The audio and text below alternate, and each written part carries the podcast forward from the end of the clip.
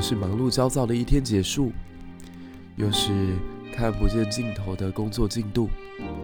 这个时候，或许你需要来一点故事，当成解忧小物。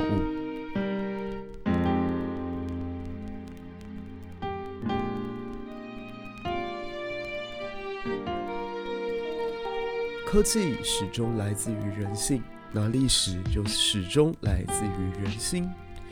我们透过历史故事的讲解，在现实社会当中找出问题，在历史的典籍里面找到我们的答案。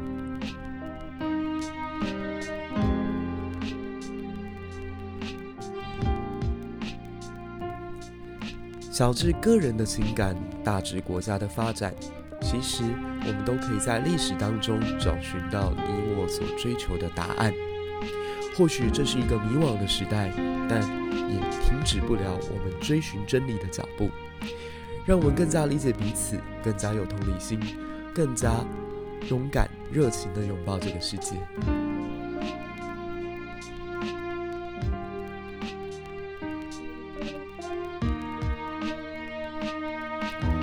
想要跟我们有更多互动，不要忘了加入粉丝专业以及脸书社团。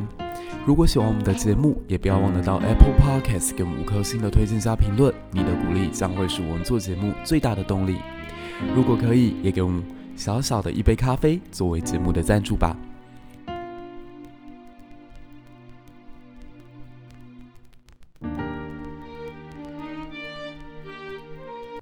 各位一历百忧解的听众朋友，大家好！你现在所收听的是《一历百忧解》第四季的第二十七集。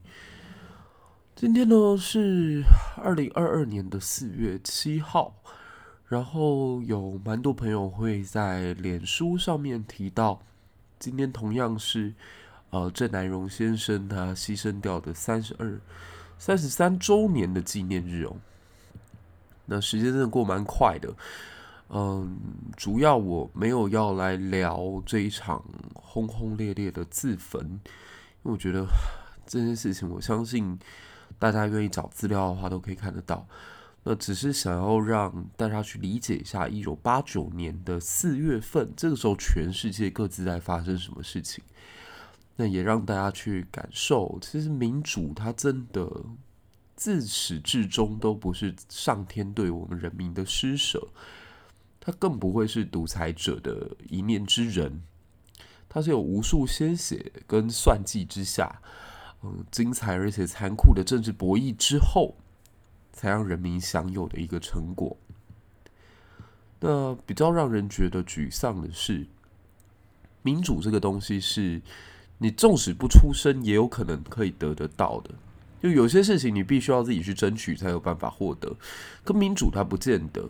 特别是一个大型的社会运动，它在进行的时候，往往是社会上那百分之二十的人带着其他无知的百分之八十往前走。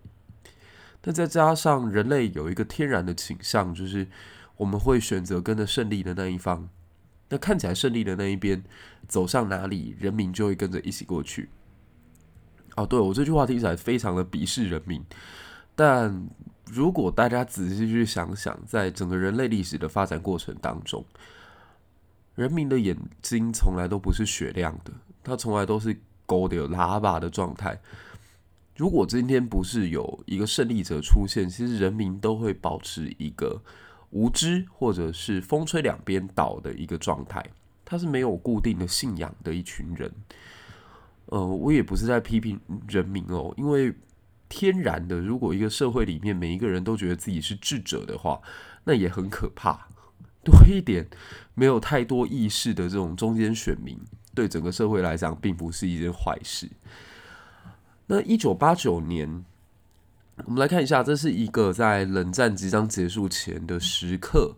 所以，既然讲到冷战，好像不得不把眼光放在美国。美国毕竟是带领的全人类。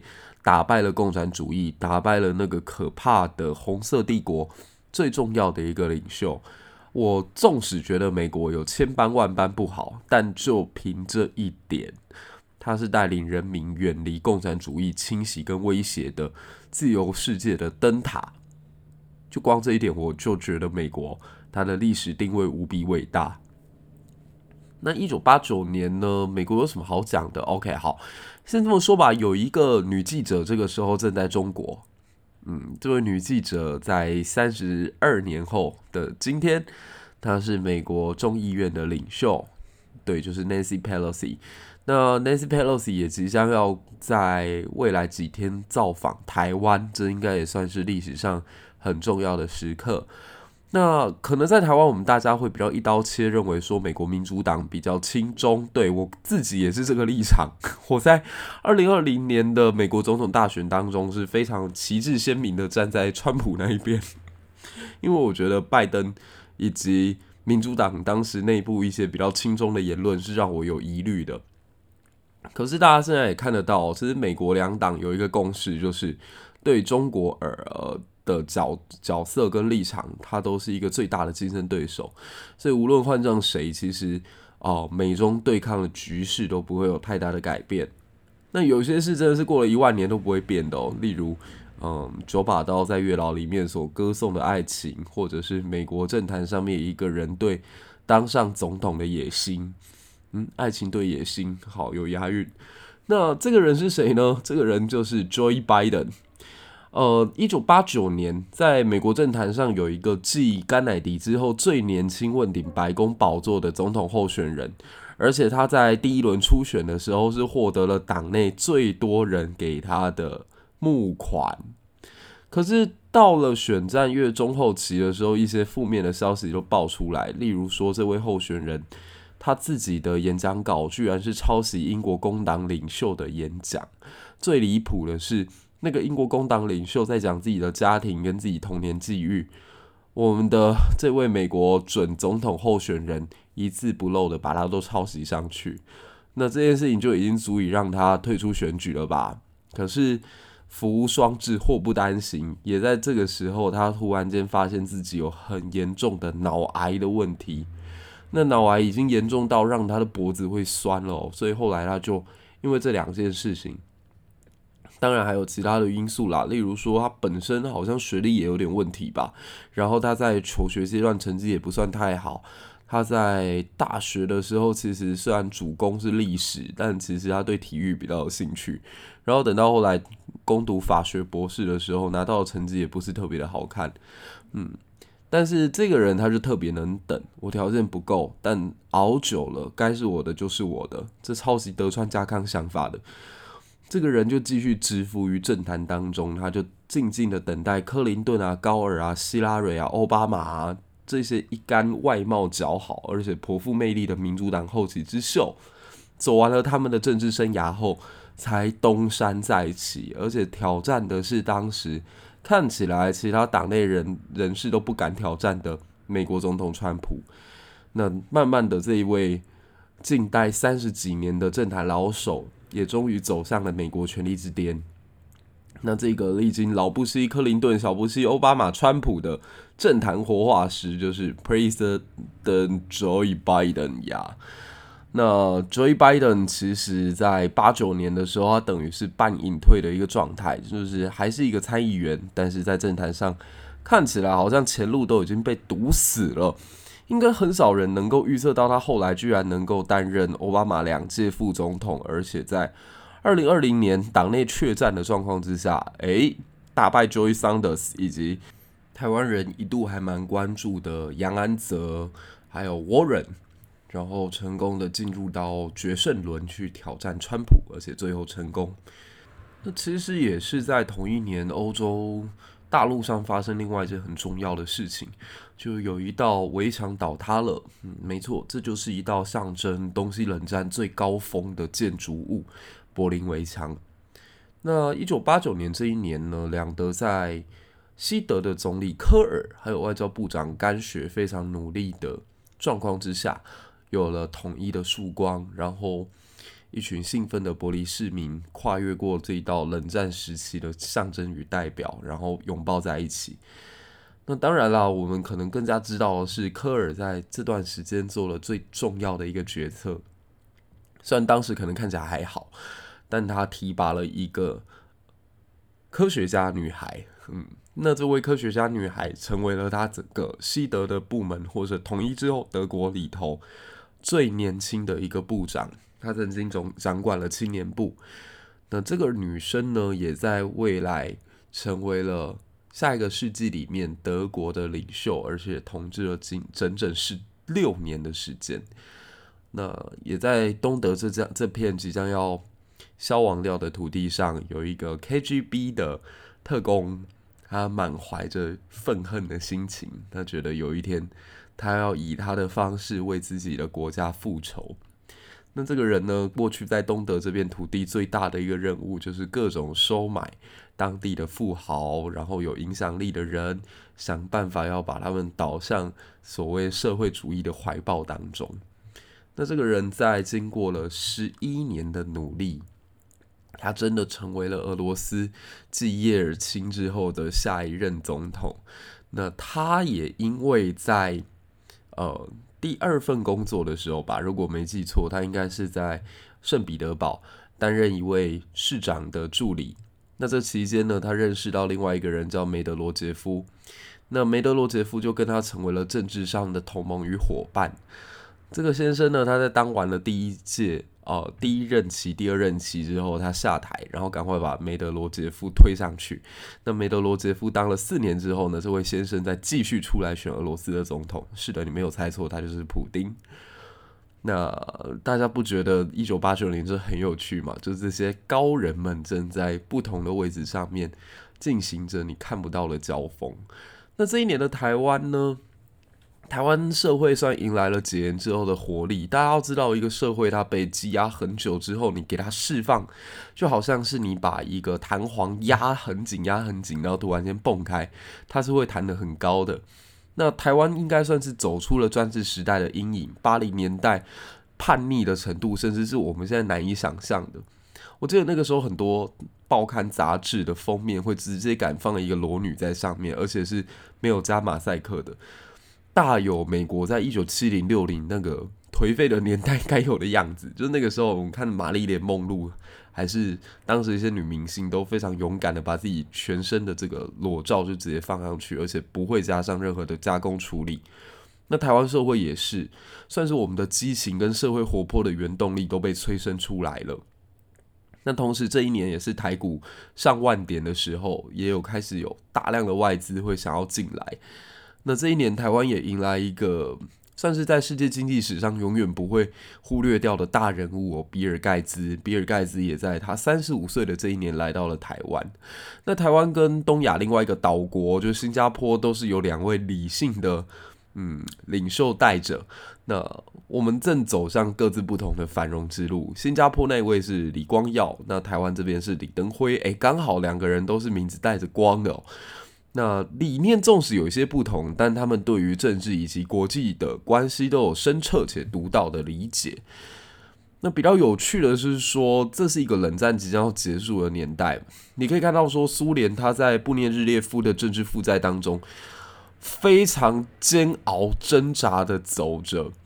那布涅日列夫他到底做了什么事呢？这一位几乎在嗯对岸还也好，或者在美国也好，其实评价都不太高的这个领袖。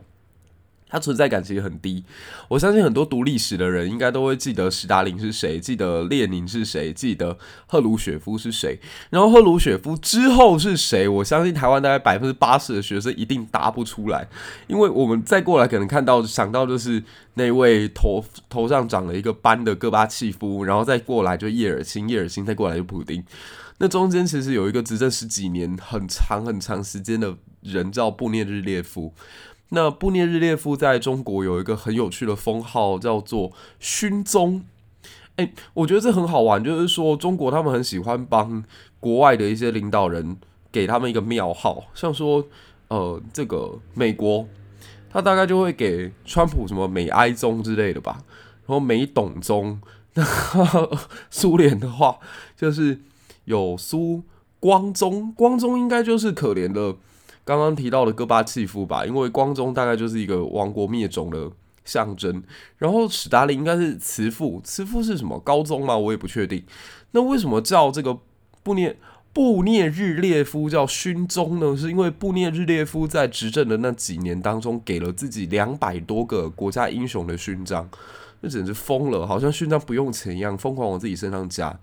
然后在他任内最糟糕的一点是他恢复了所谓的无限任期制，所有苏联的官员你都可以一路当上去之后就当到死，只要不被国家机器惩罚的话，其实基本上你的任期都无限。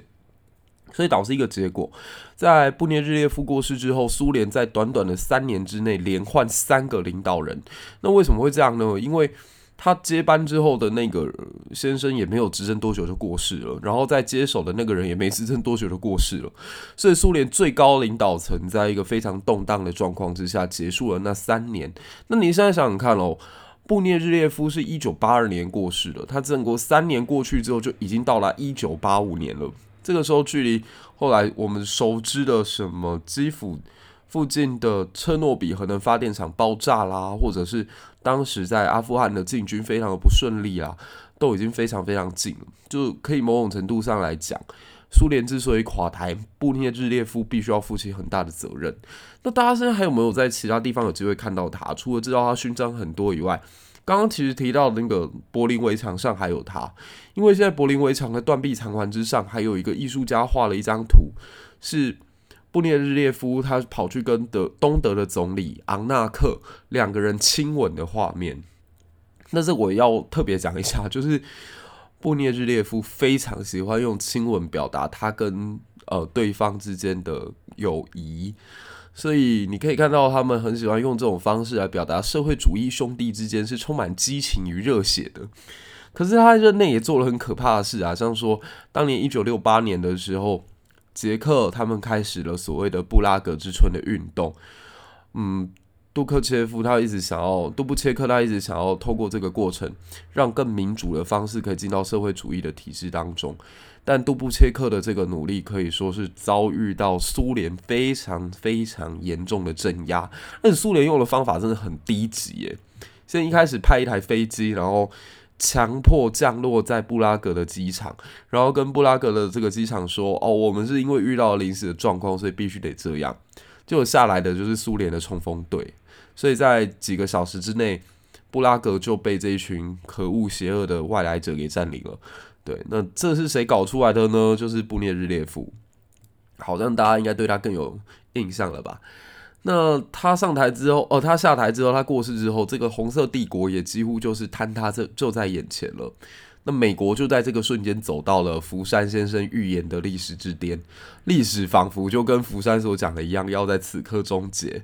可是，在这个繁华盛世的外表之下，也是这一年天才达利他走完了人生的旅程。那日本呢，也进入到了他们经济荣景的泡沫之巅。这一年，平成年到来。那我相信大家应该，如果读经济或者是读报章杂志，对于一个名词都不会太陌生，叫做“平成不景气”。是的，平成不景气就一路从这个一九八九年开始哦，一直持续了三十几年吧。我觉得应该到了安倍时代，他一直努力想要用三支箭去修复自己的经济，可是成果还是有限。那这一年的台湾，嗯，跟中国，这也值得讲一下。就既然都已经到日本了，而且看到他们的泡沫，这一年中国共产党委员会的总书记胡耀邦去世，那这大家应该都已经听得出来要出什么问题了。因为胡耀邦是一个在学生心目当中形象特别好的领导人，那很多学生当时都把改革的希望寄托在这一位领导人的身上。那他的离世当然让学生感觉到非常的失望与沮丧啊，所以他们就来到了北京天安门前进行追悼活动。只可惜这个追悼活动一举办之后呢，发现追悼的不只是胡耀邦而已，更是中国一代青年精英的青春岁月，或者就是他们的人生，甚至是中国这整个国家的未来。我觉得某种程度上都葬送在这个活动当中。那过了两个月之后，全世界都知道在北京天安门前发生了什么。